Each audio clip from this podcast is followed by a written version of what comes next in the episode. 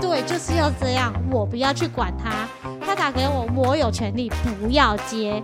有事情找他儿子，如果是要找他儿子的，不要透过我，你自己找你儿子。我是天天妹，今天来到 Nancy 家做客。Hello Nancy，嗨，天天妹。今天想要跟 Nancy 聊一下，就是你跟 Kevin 从谈恋爱到结婚，对你来说那个最大的魔王关是什么？婆婆，婆婆。节目一刚开始就要这么重口味，是不是？婆婆这真的是个千古难题耶。婆婆是一个非常非常难解的东西。来来来，跟我们娓娓道来。怎么说呢？在我们交往的时候，嗯，这个男方的妈妈。没有是，呃，就是那时候因为是交往嘛，就没有什么什么意见。结果到我们回到台湾了，嗯，那时候也还在交往。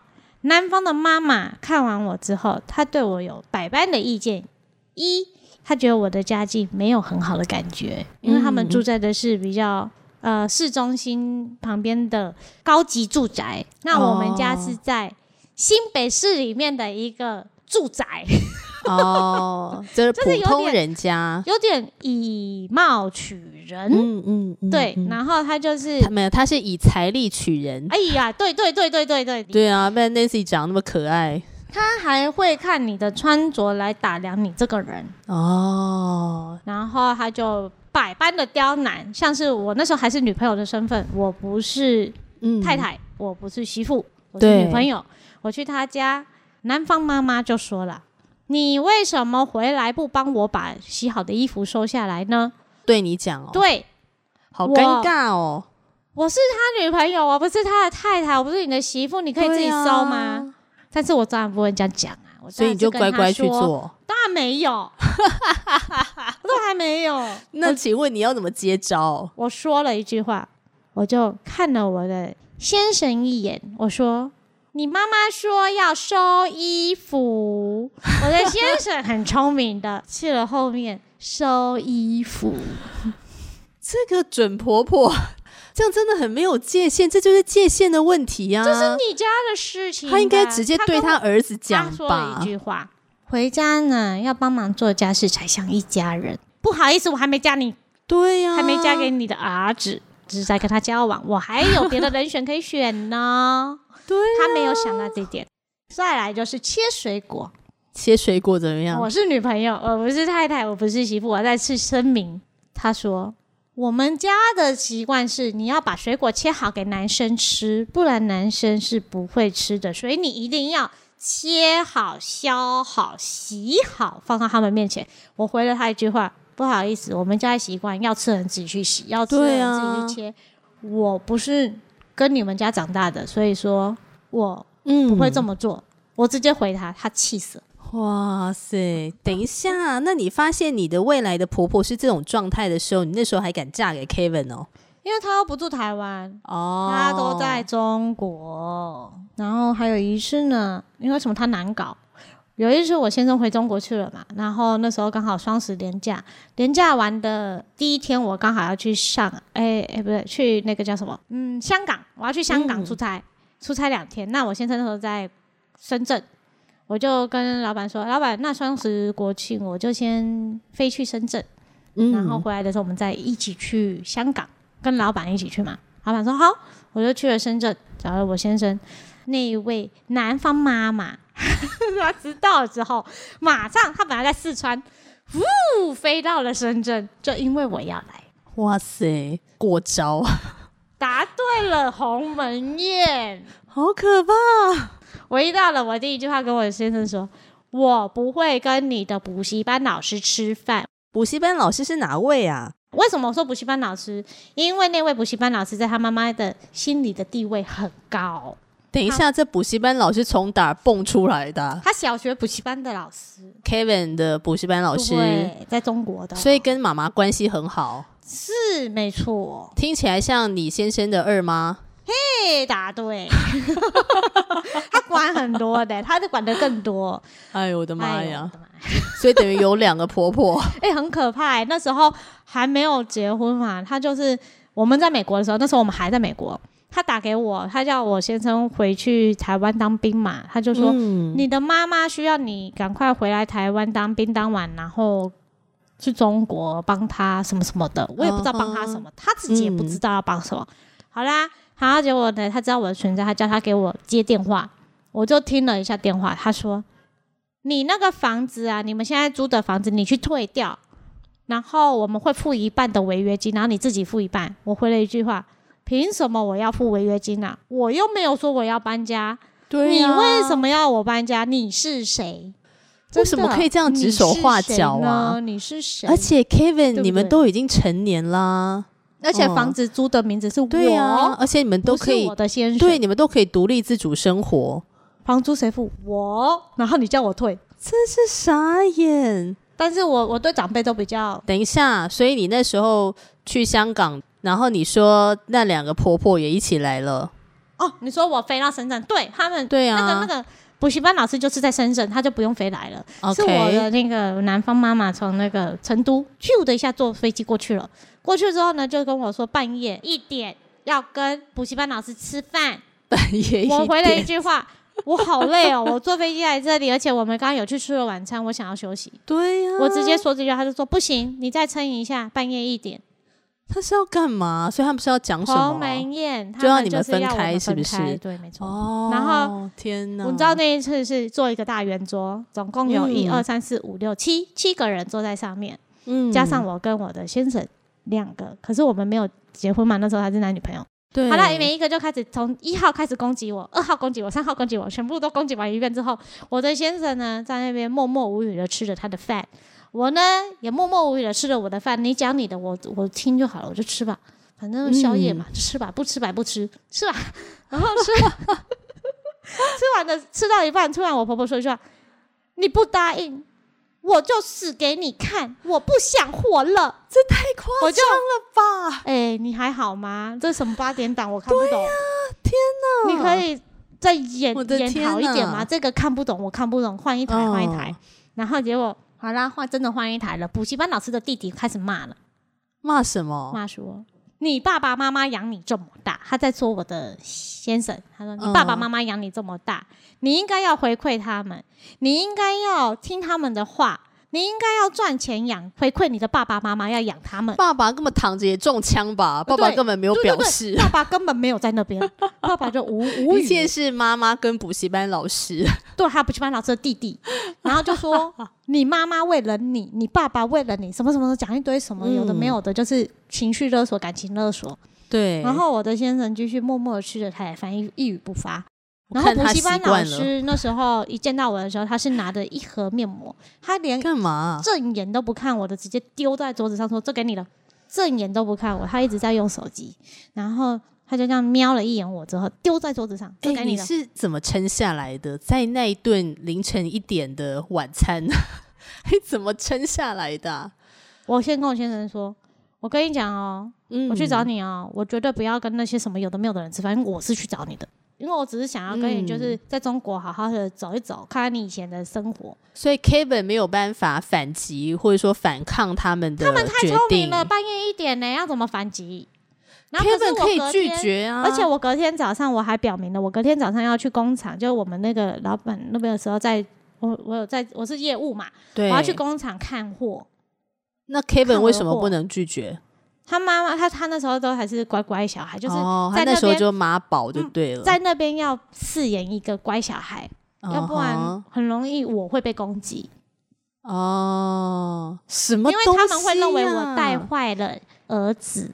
可是我跟你讲哦，这样讲话，如果是史哥哥的话，他铁定不会同意，因为史哥哥就是那种老公一定要硬起来保护太太啊。如果是史哥的话，一定会当场拒绝。可是我觉得这个是要一步一步来啦，因为毕竟每个人家庭不一样。就因为我公公婆婆从小培养史哥哥跟他的姐姐跟妹妹，都是那种让他们都是要独立自主，不是这种控制强的。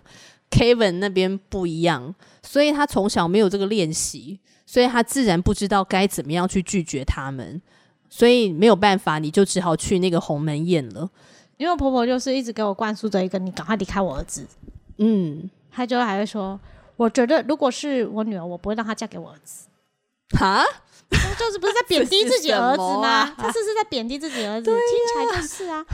然后在说什么？后来我回台湾了，他还穷追不舍打电话过来，就是要逼迫你们分手，用精神的轰炸，就像是嗯，你打给我好了，我会说 hello，对不对？很正常。我这样子，他打给我，我接起来，一开始我看到那讯息，哦，怎么是你呀？那我要用什么态度面对你？开心、难过还是干什么？这样子就不是。我接起来，我再还是一样，Hello。他说什么 Hello？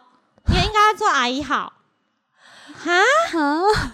我是用我的方式在跟你讲电话，我不是用你们家的方式在跟你讲电话。对你应该要接受我接电话的态度，而不是我去接受你要纠正我的态度。嗯嗯嗯。因为我的父母不是这样子教我的。就是怎么讲，这也不是关家教的事情，因为我已经是独立个体了。对呀，我有自己的想法，有自己的思维。因为我觉得你跟 Kevin 在一起之后呢，他怎么去管他儿子，他也照样用这个方式对待你。结果没想到我比较顽皮。不是，因为你是一个很独立自主的人，有自己的主见，而且你的界限很清楚。他没有遇过像你这样的年轻人，他觉得你应该会像我儿子一样，都会顺着毛摸，都要顺着我这样子。那我问你哦，你跟 Kevin 在一起之后，然后进入婚姻，Kevin 什么时候才慢慢的学习立这个界限呢？其实，在美国的时候，他就开始在学习我了。哦，因为很多事情，就他也有发现妈妈对他控制欲太强。诶，除了这样子之外，造成他很多东西没办法自己做决定。对啊，所以说他在美国的时候有很多东西必须要自己做决定的，他没有办法，他都会问我，就会说一句话：“你思考一下，你思考完，你告诉我，我听听看。你要有自己的思维，不是什么都是别人帮你做好，帮你想好。”对我讲完之后，他慢慢的、慢慢的在改改变他自己。后来他的妈妈发现了。他的他就因为他比较没有这么的顺从妈妈了，对，妈妈就很容易联想我嘛，对，因为你把我儿子带坏，哎，没错，马上就他没有想过是他儿子终于可以自己去决定事情，对呀，这就是一种长大，对，然后他就是一一昧的就是认为我是坏人，嗯，我害了他的家庭，因为他儿子不再听话，哎，那怎么办？当你决定嫁给 Kevin 之后，呃，你就势必要一直去面对婆婆这个角色的存在。那你又不可能改变她，那你要怎么去调试你自己啊？嗯，然后特别是当你心里面还是会有受伤的感觉吧，要怎么样去得到一些释放？而且有的时候可能你先生也没有办法来帮助你，因为他就是夹心饼干，他也很尴尬。其实还好，因为后来呢，嗯，我们教会有一个课程叫亲密之旅。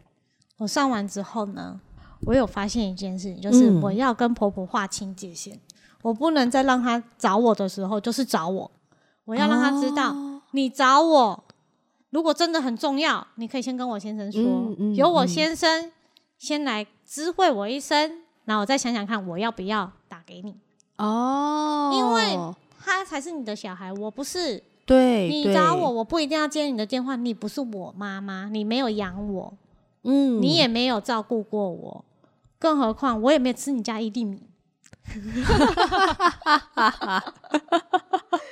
哦，你说上了亲密之旅这个课，让你开始学习跟婆婆之间要立界限。因为以前没有上之前，她打给我都会接，然后心情都是很忐忑，因为只要看到她的显示就是。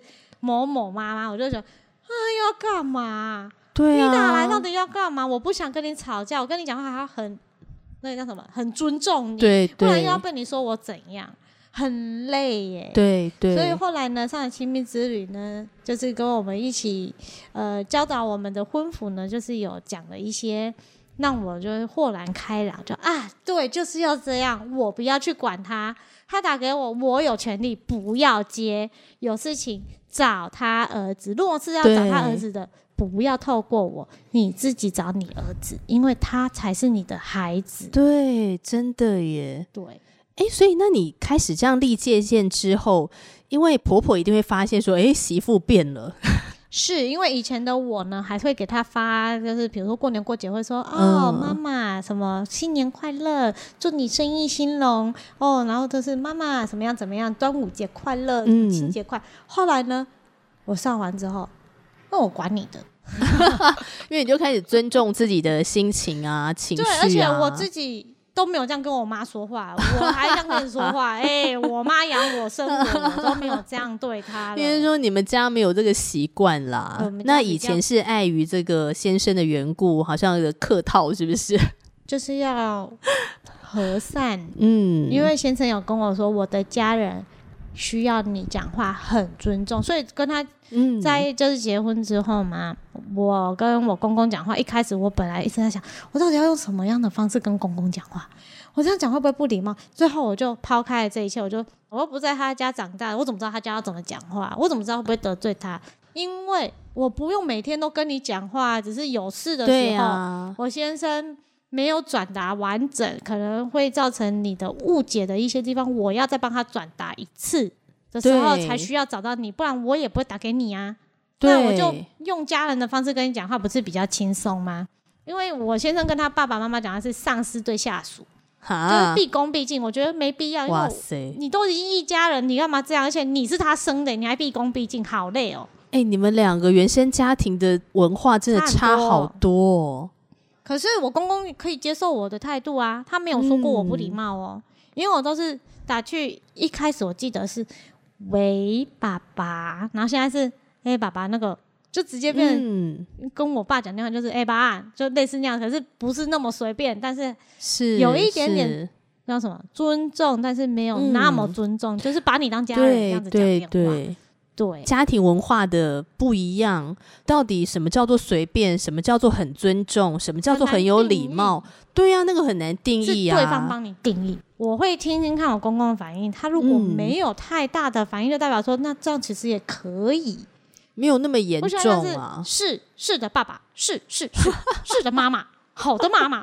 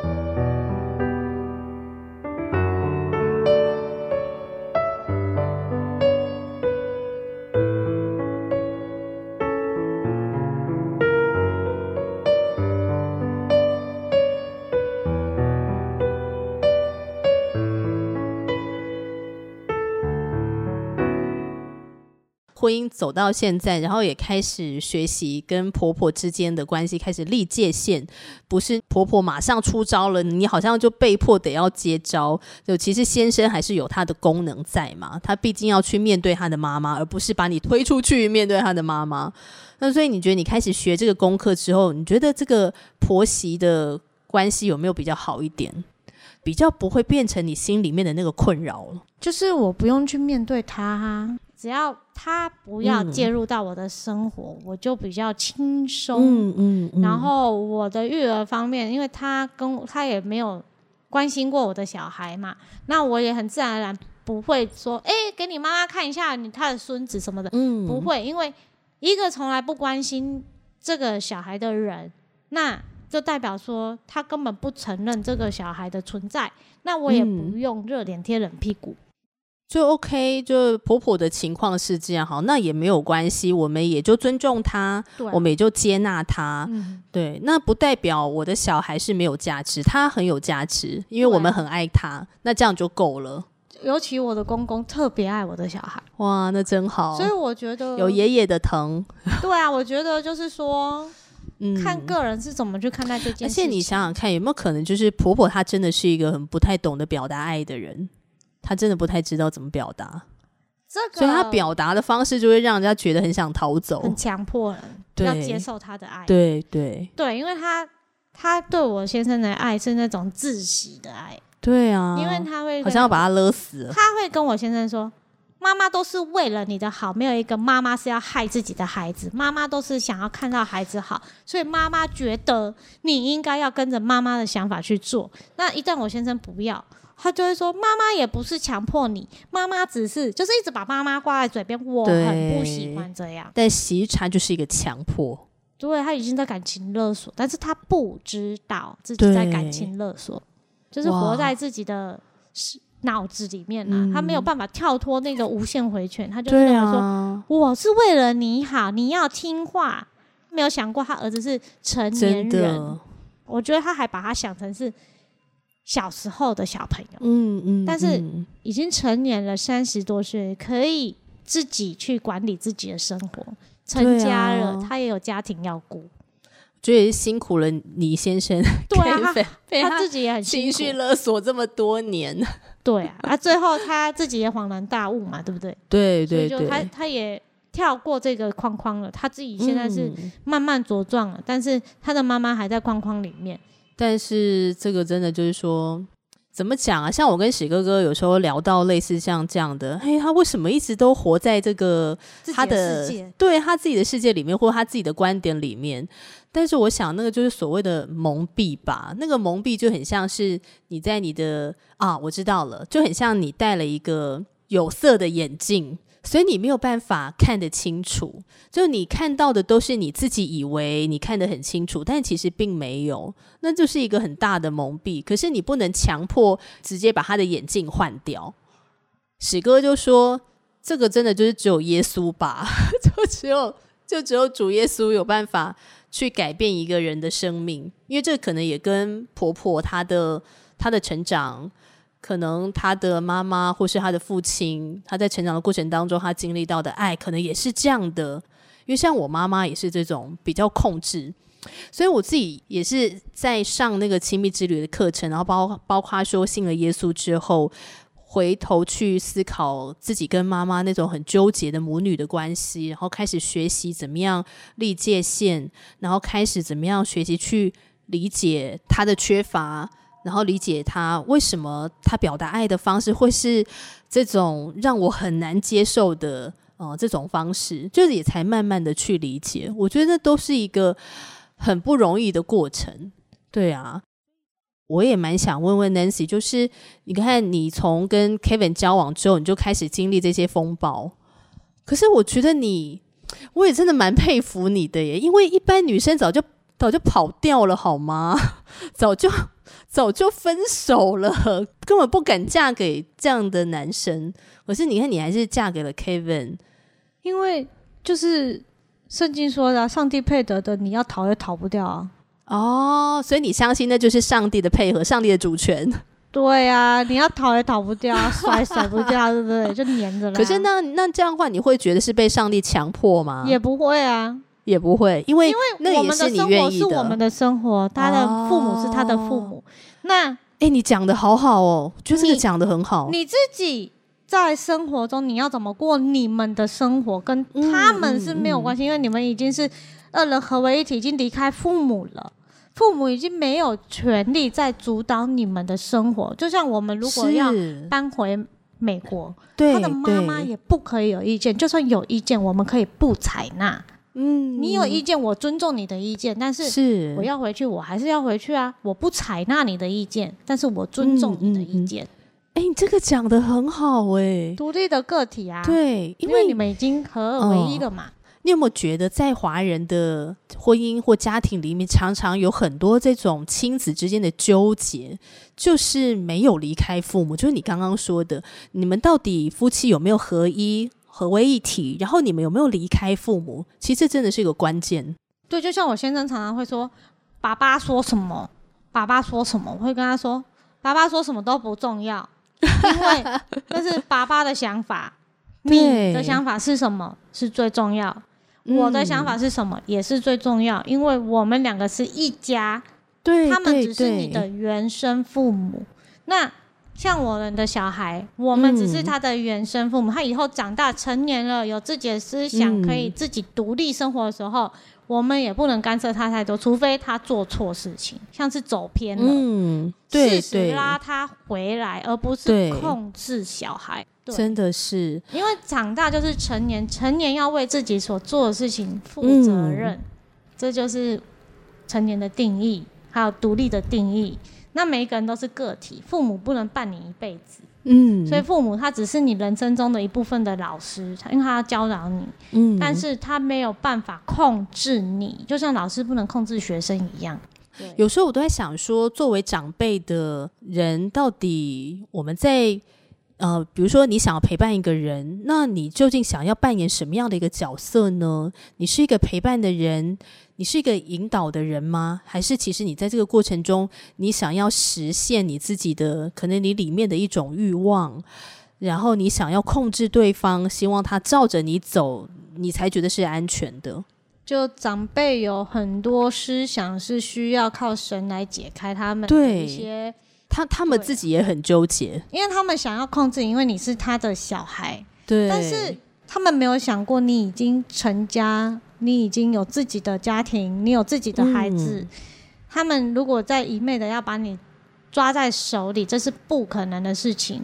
就像是之前我们要搬回去的，我的婆婆气得要死。你说要搬回去哪里？美国。哦，然后我婆婆知道这件事的时候，好生气，好生气，把我把我先生给骂了好久，然后最后。跟先生说，我不是跟婆婆说，说我们要不要搬回去？我们的事，我们今天没有拿他一分钱，我们没有用到他任何一个资源，我们要不要搬回去？真的都是取决于我们，不是他，因为他没有要跟我们搬呐，我没有要他跟我们搬，我又没有强迫他跟我们搬，我还倒希望他不要跟我们搬，因为从头到尾我们都没有邀请他一起离开台湾或者是中国。是他自己一昧的认为他儿子要离开不可以，因为他要把他儿子掌握在手中。嗯，所以后来 Kevin 自己也想清楚了，所以就没有再像以前一样进入了妈妈的那个套路。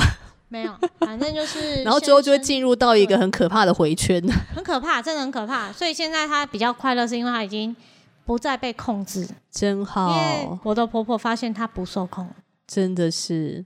好了，我们这集节目真的没有要叫别人忤逆的呢，或者说也没有要去把这个 Nancy 的婆婆呢，让她的形象变成恶婆婆。我只能说，每一个人都有他生命中的那个软弱的地方。如果上帝帮助我们可以去面对的时候，我觉得这就是最美好的地方了。对啊，就是有很多真理，真的，真的。